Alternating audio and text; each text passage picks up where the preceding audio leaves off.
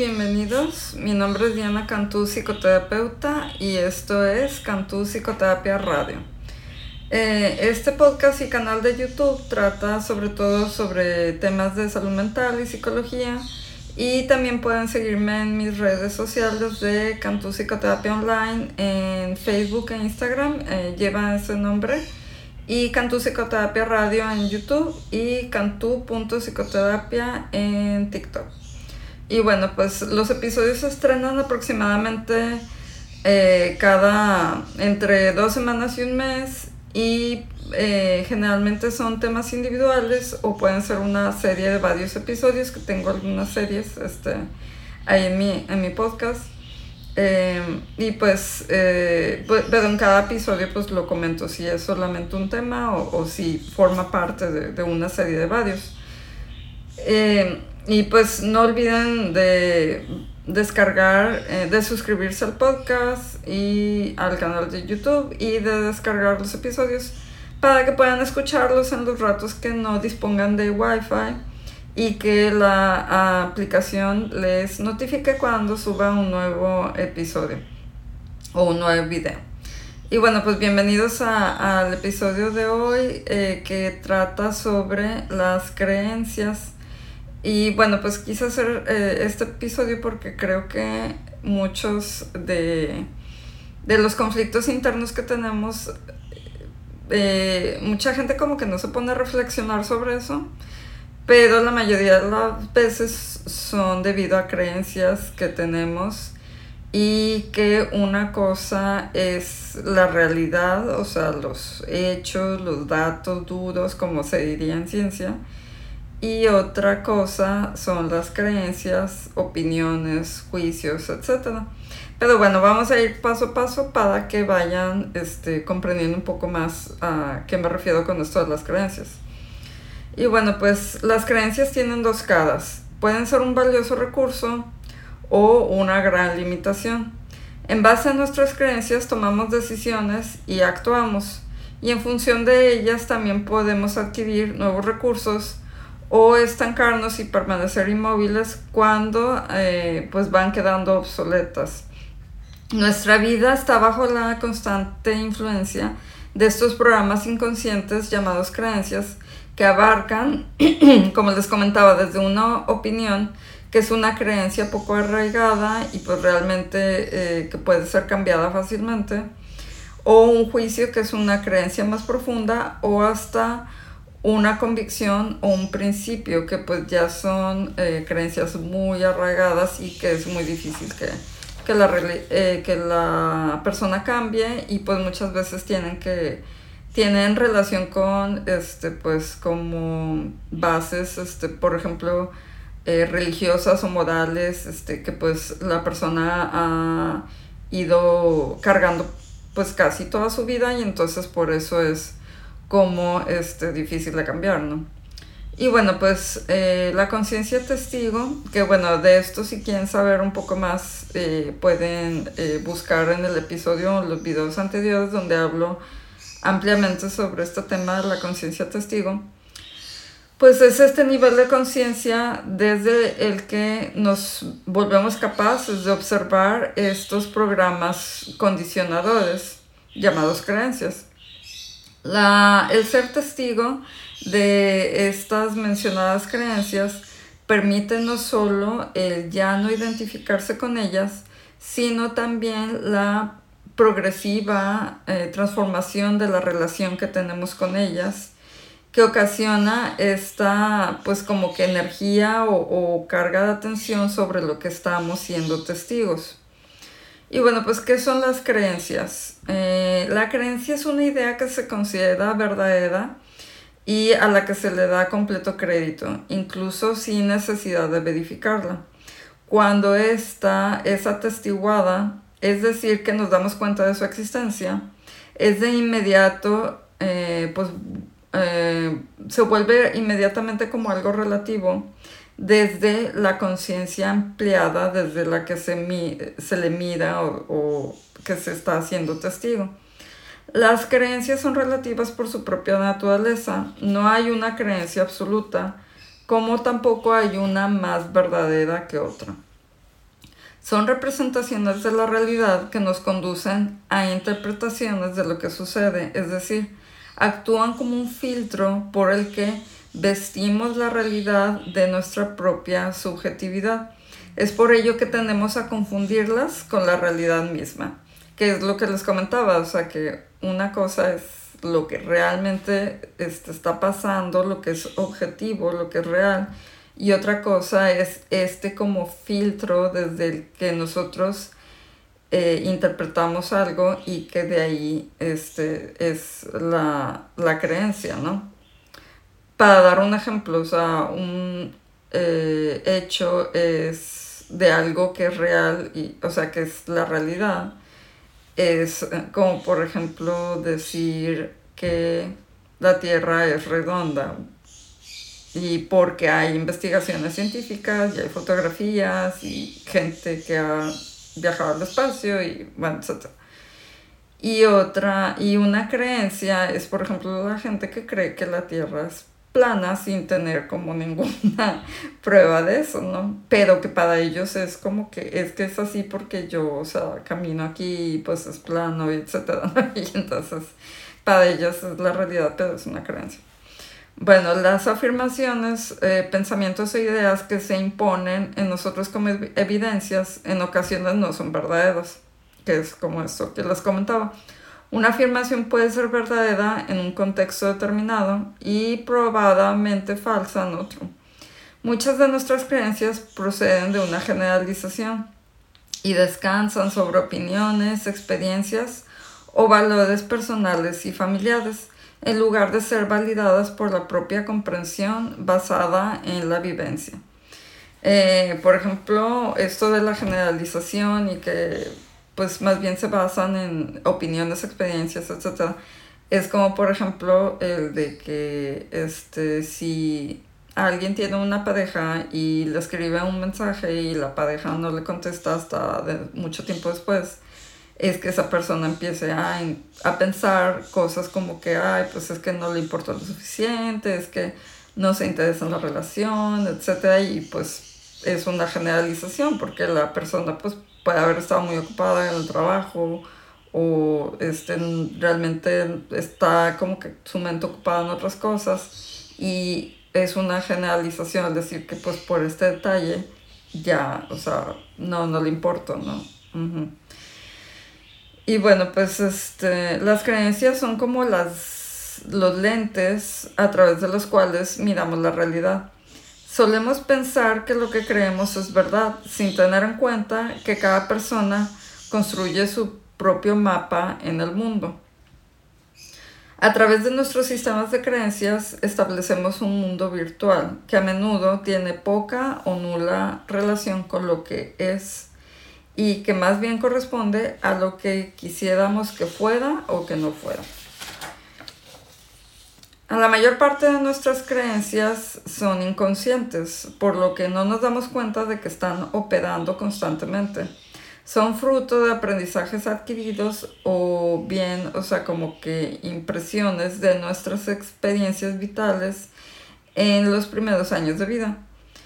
Un evento inesperado, violento u otro tipo de vivencia que conlleva un fuerte impacto emocional influye en la idea que uno tiene de sí mismo cuando no se han tenido los recursos necesarios para gestionar tal vivencia, el cerebro trata de darle un sentido relacionado, eh, reordenando la red de creencias o en su caso generando nuevas para poder encajar lo vivido, asegurando como que el equilibrio en el organismo.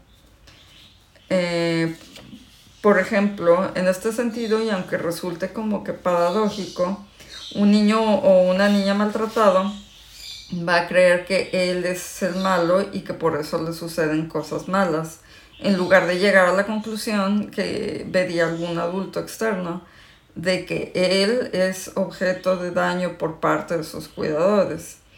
Y bueno, pues eh, esta creencia de que él es el malo le permite tener como que una mínima sensación de control sobre el entorno de alguna forma este, de manera que piensa, como no puedo ejercer ningún control sobre el ambiente, pues le tendré que ejercer sobre eh, mí mismo, siendo muy, muy bueno y, tal vez así me querrán. Y bueno, pues esto eh, pues es algo como, como mencionaba ahorita que se queda muy arraigado y es por eso que mucha gente es muy dura, autocrítica y muy exigente consigo mismos porque a veces sufrieron como que algún tipo de abuso, no tiene que ser físico, sino a veces psicológico, o de demandas o expectativas muy altas de los padres, de manera que se queda como esto muy arraigado de que si no son demasiado o buenos en lo que sea, no sé, en la vida, este, hasta cierto nivel, les van a estar pasando cosas malas. Y es así como que esta creencia que pues es, eh, no es verdadera, ¿no? Este, también eh, las creencias se originan por experiencias repetitivas. El cerebro tiende a buscar lo que hay en común en distintas experiencias. De esta manera y por asociación, procede a elaborar a una generalización que termina en la construcción de una creencia. Esta colorea nuestras emociones y orienta nuestros comportamientos. El propósito de esta estrategia mental es organizar las experiencias vitales y funciona eh, por defecto con la finalidad de ahorrar energía. Es decir, el cerebro filtra las nuevas experiencias en base a los aprendizajes previos y extrae determinadas conclusiones que se manifiestan en la forma de percibir y eh, comportarnos en la nueva situación. En este sentido, el sistema de creencias tiende a cumplir lo que en términos psicológicos se denomina profecía autocumplida. Con frecuencia, dos eventos con un impacto emocional similar son suficientes para generalizar una creencia y convertirla en una afirmación. Este, como cuando se piensa de que cada vez que sucede esto, este, pues va a pasar esto otro, ¿no? O sea, como eh, cuando se piensa de, ay, no sé, cada vez que, este, que llueve eh, le pasa algo a mi carro por dos veces que pasó y pues que realmente no es así como que algo que realmente sea una relación de causa-efecto, o sea, que, que la lluvia realmente haga que se descomponga un carro, etcétera, ¿no? Y bueno, pues también este, las creencias se originan por el condicionamiento educativo y sociocultural. Una fuente importante de nuestras creencias es la interiorización o introyección de determinados mensajes y mandatos verbales y no verbales que recibimos eh, durante la infancia de parte de los padres, los maestros o cualquier otra figura de autoridad o referencia. Nuestra necesidad de seguridad durante los primeros años, así como nuestro este, desarrollo, convierte a los padres y a los adultos de referencia en figuras incuestionables de las que aprendemos los como códigos de vivir. La necesidad de aprobación del niño lo hace moldeable a lo que se supone que uno debe ser y hacer para ser querido. Esto es especialmente relevante entre los 2 y los 5 o 6 años. En esta etapa las ondas del cerebro infantil funcionan a muy baja frecuencia, lo que explica la enorme permeabilidad del cerebro, o como la elasticidad. La frecuencia de ondas cerebrales va aumentando con la edad hasta alrededor de los 12 años, cuando se alcanza el pensamiento analítico y suele cerrarse la puerta entre la mente consciente e inconsciente. De esta forma, muchas prohibiciones, mandatos, introyecciones y creencias actúan a partir de este momento, desde el fondo del inconsciente. Mediante el proceso de socialización, imitamos los modelos y códigos de la sociedad en la que vivimos. Este, que pues es esto de, de que el niño como se siente así tan dependiente de sus cuidadores, pues busca imitarlos y pues ver así como que qué es lo que les agrada. Y es aquí donde entra mucho eh, de que a veces se envían muchos mensajes inconscientes este, a los niños, donde verbalmente se puede decir una cosa de que eso está mal, etcétera, pero luego si ve al adulto que lo hace, o si ve que el adulto lo celebra o lo aplaude en otros este, contextos, a otros adultos o porque lo ven en la televisión como un chiste o etcétera, pues el niño piensa, ah, pues eso está bien y esto me lo van a celebrar y por eso a veces hacen cosas y luego los adultos se espantan de, ay, ¿por qué hizo eso? Si eso está terrible y es como que pues tú lo estabas viendo en la tele, ¿no? Este, y, y te estabas riendo, entonces pues el niño piensa, ah, pues esto es gracioso, ¿no? Entonces son todos estos mensajes que, este, pues mucho, mucho eh, se interioriza de manera inconsciente. Y bueno, pues este, eh, en cuanto a los tipos de creencias, de todas las clasificaciones, eh, rescatamos como se rescata como fundamental la distinción entre creencias estructurantes y no estructurantes por la repercusión que tienen a la hora de trabajar sobre los efectos limitantes que pueden generar en la vida de una persona.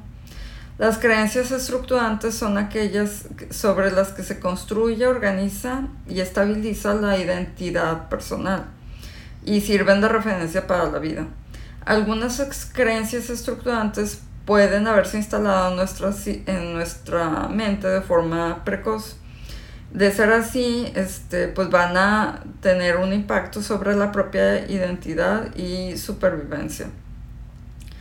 Eh, por ejemplo, este podría ser el caso de un bebé que llora eh, en la noche porque tiene hambre y la respuesta de sus cuidadores es de gritos y enojo y irritación. Y pues esta experiencia es muy estructurante, por lo que es posible que en el inconsciente del niño quede grabada una creencia del tipo de pues no puedo pedir nada a los demás porque voy a recibir rechazo o me van a ignorar o, una respuesta así como agresiva, ¿no? O bien, este, pues de que nadie puede, este, se puede arraigar la creencia de que nadie puede atender a, a las necesidades, ¿no? Y bueno, las creencias no estructurantes pues ejercen una influencia más superficial en la relación con la vida y consigo mismo no comprometen la propia identidad y este, este tipo de creencias pues son más este, transformables. Em, y bueno, pues algunas características de las creencias son que este, la creencia establece un vínculo arbitrario entre dos situaciones o objetos. Este vínculo puede ser de igualdad, como yo soy competente, se traduce en este, yo, eh, perdón, yo soy incompetente se traduce en yo igual a incompetente. En esta creencia se crea un, vínculo de igualdad entre la identidad de la persona y sus capacidades. Las creencias se construyen asociando nuestras experiencias vitales a una emoción determinada y generalizándola posteriormente. Esto significa que tenemos a extraer de una experiencia un contexto puntual una generalización eh, casi universal.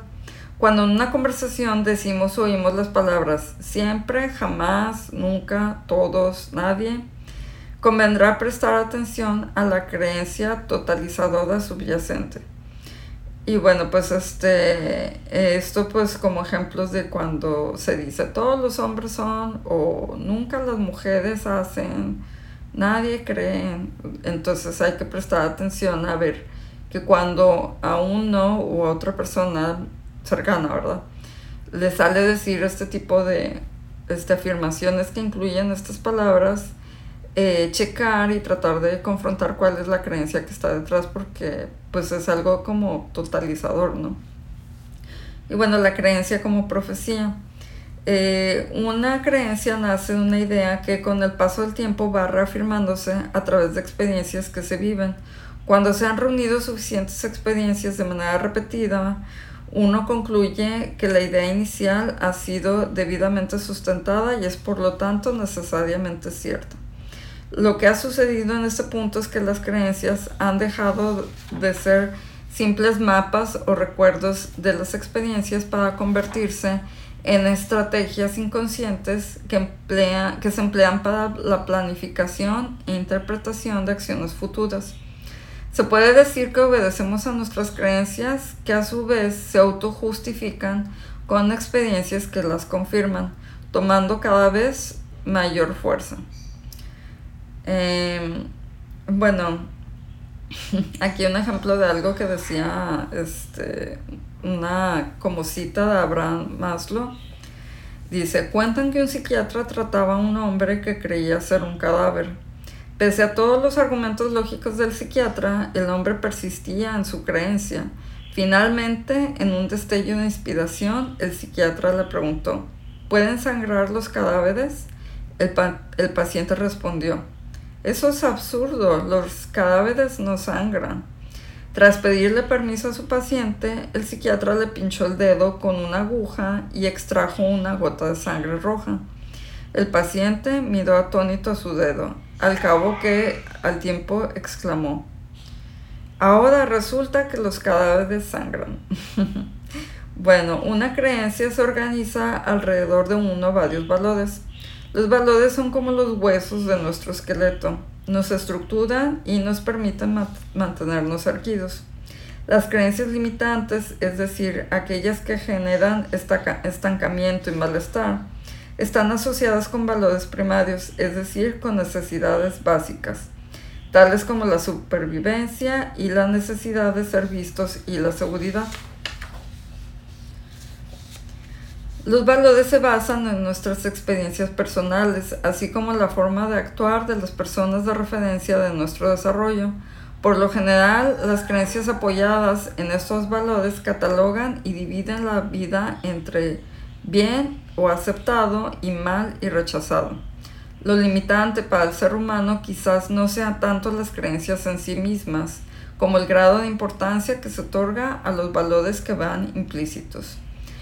Las creencias actúan como un filtro que orienta nuestra atención, es decir, que a través de ellas realizamos una selección de información, fijándonos en unos aspectos más que en otros y otorgando un significado subjetivo al suceso. Interpretamos los acontecimientos del mundo en función de lo que creemos, más que en función de elementos objetivos. y bueno, ¿cuál es la utilidad de las creencias? Tan solo la identidad esencial se mantiene estable a través de los cambios y, transformaciones que se producen a nivel mental. Toda creencia tiene una función positiva, así sea limitante, eh, o por el contrario, posibilitadora. Por creencia limitante se entiende aquella que impide o restringe la apertura a nuevas posibilidades de decisión, experimentación y crecimiento. Por el contrario, la, creencia posibilitadora es aquella que abre la puerta a nuevas decisiones y experiencias, posibilitando el desarrollo de la persona. Debido a nuestras creencias, perdemos con facilidad el contacto con lo que acontece en tiempo real. Sucede entonces que éstas se desarrollan una vida autónoma en nuestra psique, sin tener en cuenta que el contexto que las originó tal vez ya nada tiene que ver con el actual. Ah, o dicho de otro modo, habitualmente perdemos de vista una creencia que no es más que nada una representación personal de la realidad y no la realidad en sí misma. La naturaleza de las creencias, a menos que sea comprendida y atestiguada, nos puede conducir fácilmente a la rigidez que es lo contrario a la capacidad de adaptarnos y responder al momento presente con frescura y creatividad.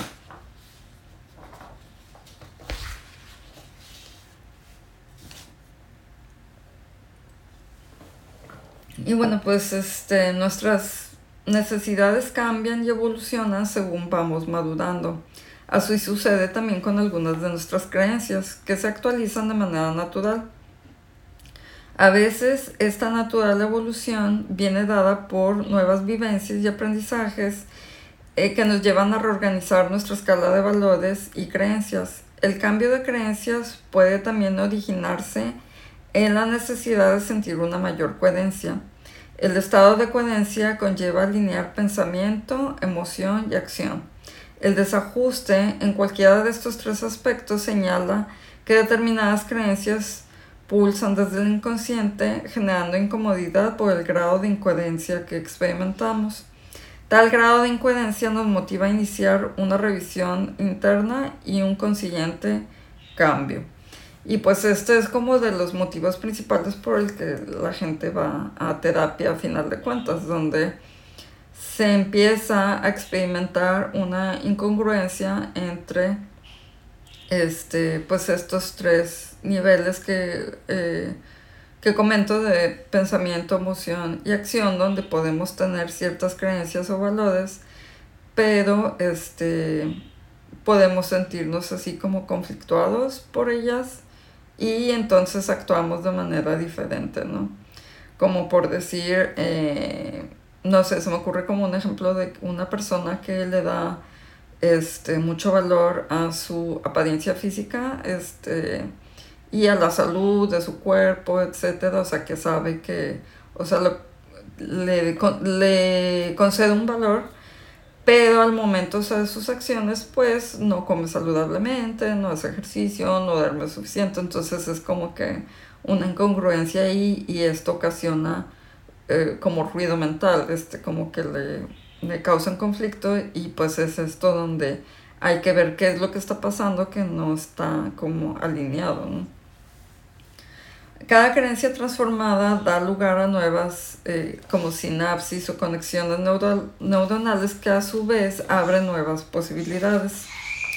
En eh, el proceso de autoindagación en las propias creencias y valores supone un verdadero motor de crecimiento, así como una actualización de nuestro potencial.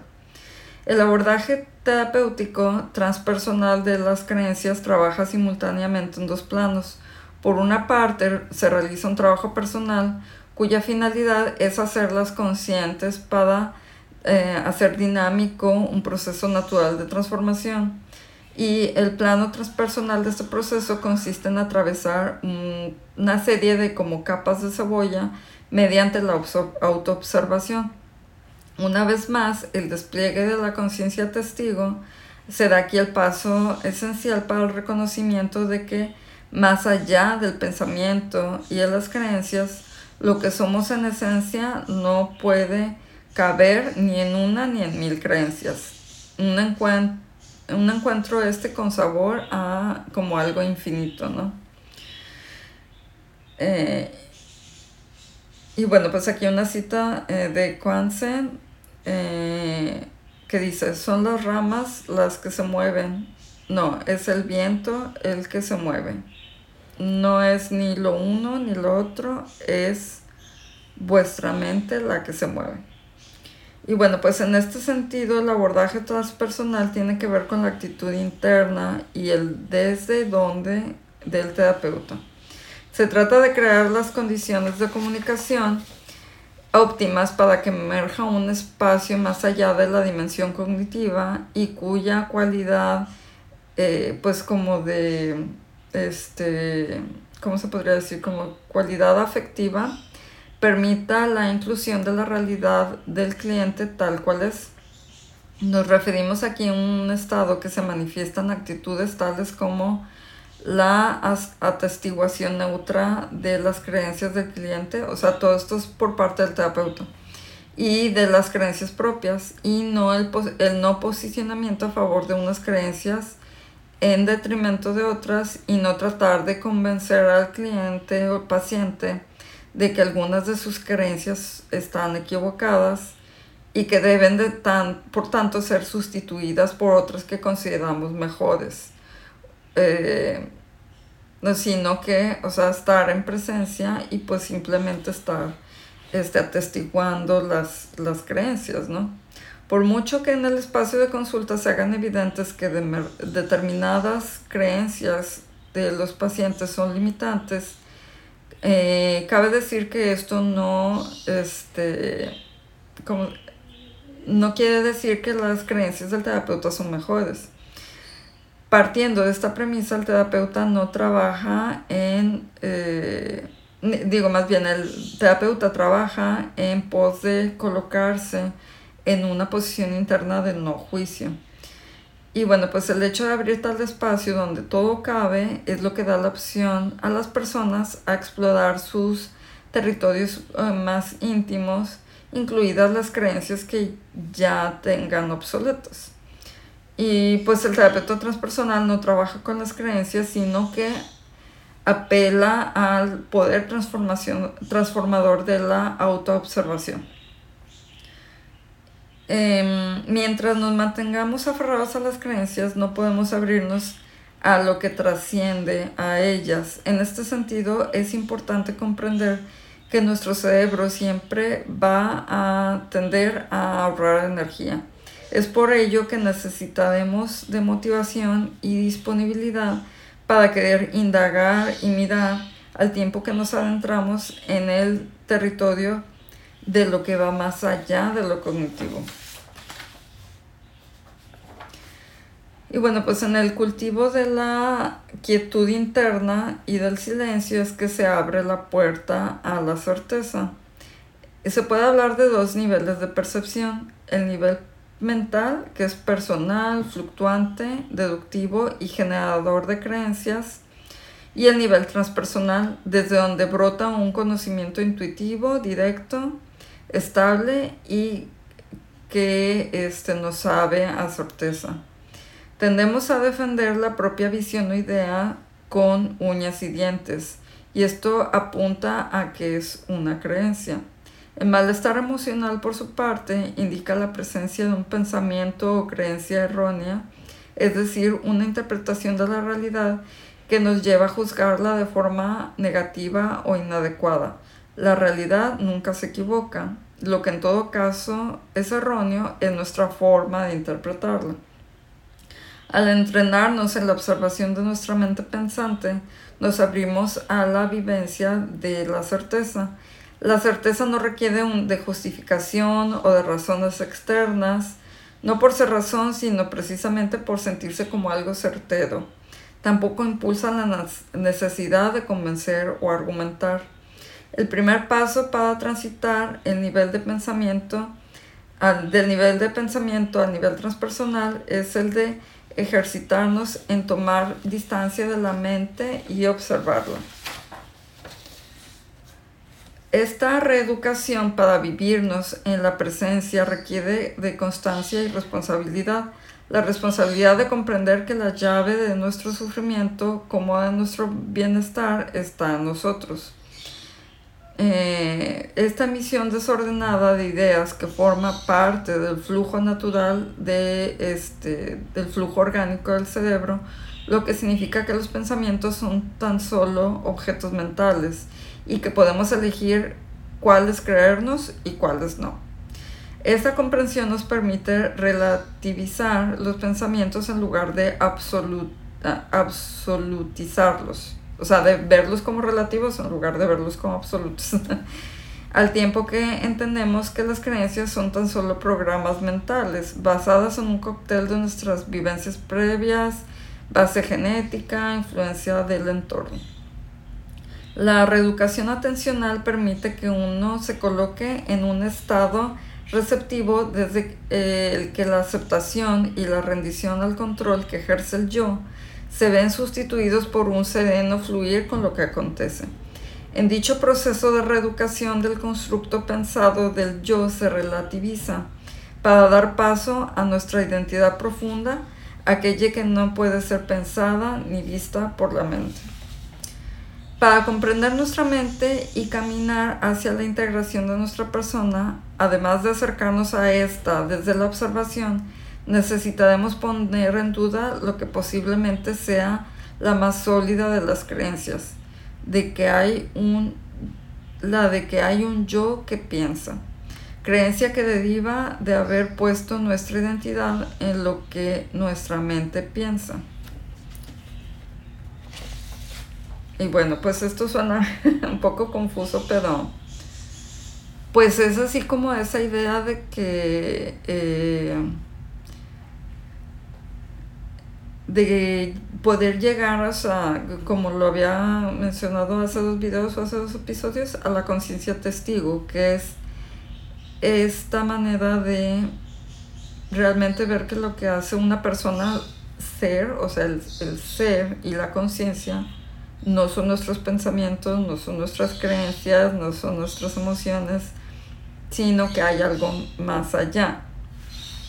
y que no precisamente tenemos, se tiene forzosamente que entrar en terrenos religiosos de, de decir es el alma.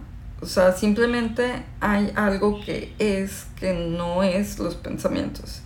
Entonces, al poner esta distancia entre cualquier pensamiento que se nos venga y que nos genere ya sea contradicción, malestar, incongruencias, eh, podemos poner esa distancia de, bueno, esta creencia no tiene que ser la realidad. O sea, puede que no sea cierta porque es un pensamiento y los pensamientos vienen y se van este, cualquier pensamiento que, que tengamos, este, como decir, eh, la gente, este, en esta foto la gente va a decir que me veo gorda o etcétera.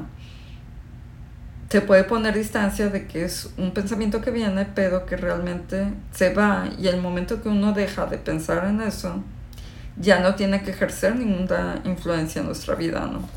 Y bueno, pues es nada más como para dar un ejemplo, pero poco a poco con la práctica y sobre todo con la meditación, que es para ir este, buscando trazar esta diferencia entre lo que son las creencias y lo que son y lo que es el ser, este, sepa este, ejercitando ese músculo de los momentos donde nos sentimos este, ansiosos, estresados, frustrados, enojados, etcétera, que generalmente es por las interpretaciones que hacemos de lo que sea que está aconteciendo en la vida o a veces que aconteció en el pasado o que pensamos que puede pasar.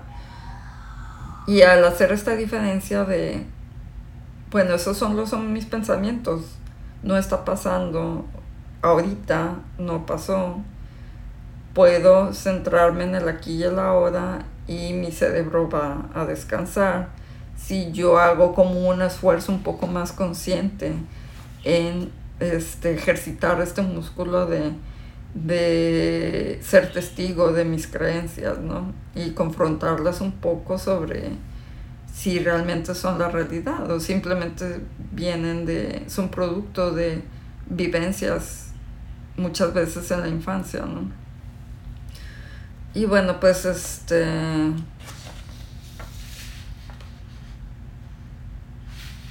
Eh, aquí eh, les voy a compartir esta práctica de la, de la, dieta mental que bueno, este, pues consiste en que basándonos en nuestros pensamientos, eh, basándonos en que nuestros pensamientos modelan nuestra realidad, se trata de motivar al cliente para que durante un periodo de siete días se comprometa a alimentar su mente tan solo con pensamientos positivos al tiempo que presta atención a los que distorsionan la realidad, tiñéndola de negatividad y catastrofismo innecesarios.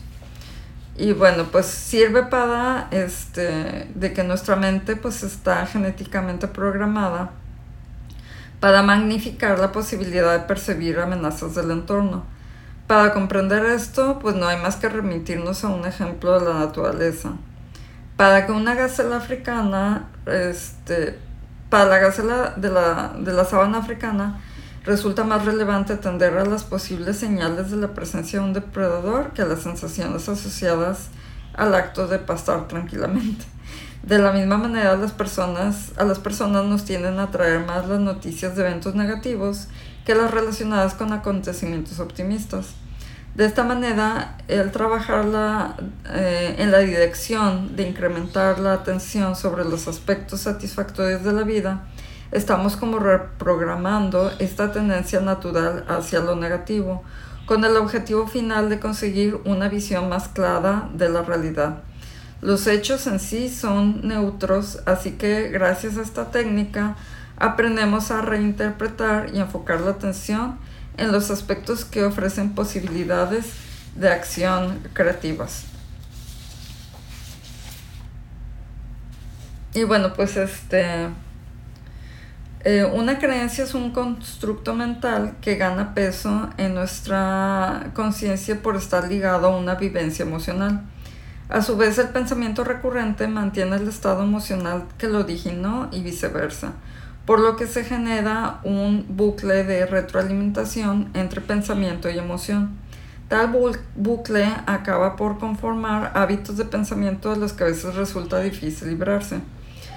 Ah, les propongo que durante una semana hagan una dieta mental que consiste en restringir voluntaria y conscientemente la atención que prestas a aquellos pensamientos que te generan malestar emocional y que por lo general están desconectados de la realidad.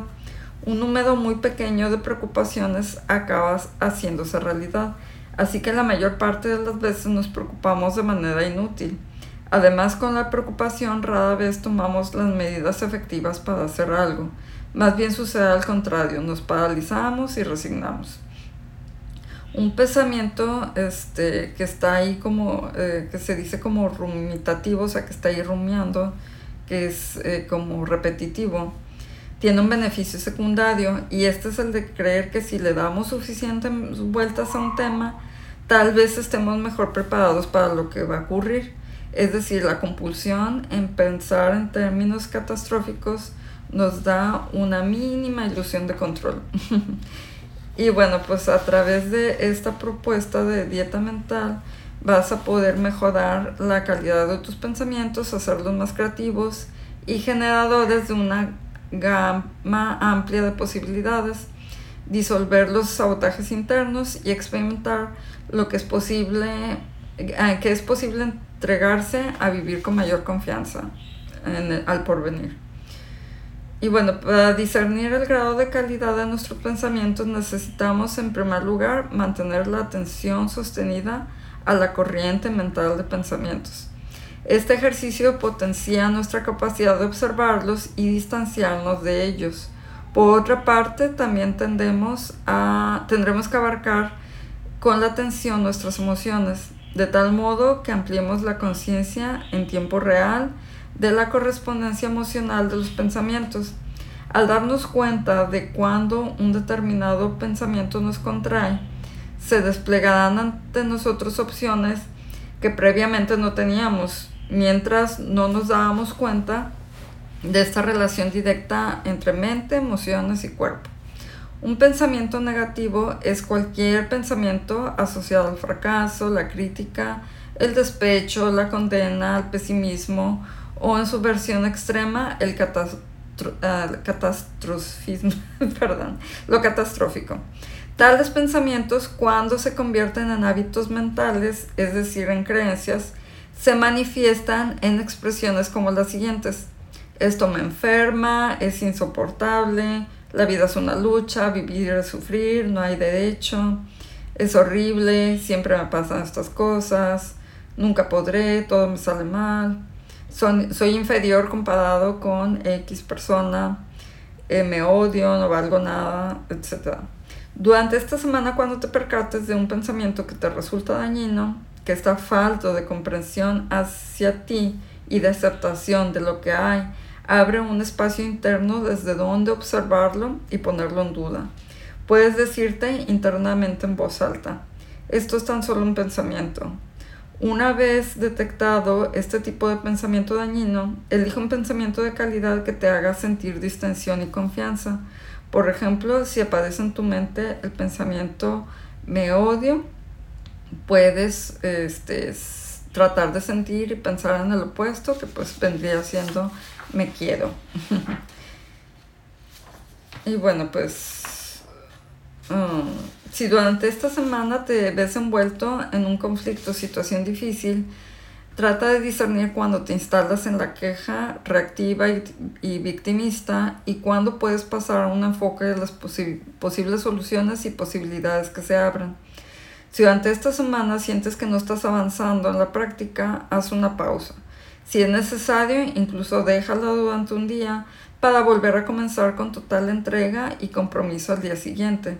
En realidad, en este proceso de reeducación de la mente, no hay fracaso o éxito, tan solo práctica y más práctica. Conviene que durante los próximos siete días, todas las mañanas y antes de iniciar tu jornada, dediques unos momentos a realizar unas respiraciones conscientes y a continuación escribas en un cuaderno. Durante el día de hoy me comprometo a estar plenamente atento a la calidad de mis pensamientos neutralizando voluntaria y conscientemente todos aquellos que me generen daño. Al final del día puedes dedicar unos minutos de interiorización para agradecer a la vida, la fuerza, la determinación que te permiten seguir con este proceso de reeducación de tu mente. Y bueno, pues para terminar, una cita de un proverbio oriental que dice, el que siembra un pensamiento cosecha una acción, el que, cosecha, el que siembra una acción cosecha un hábito, el que siembra un hábito cosecha un carácter y el que siembra un carácter cosecha un destino.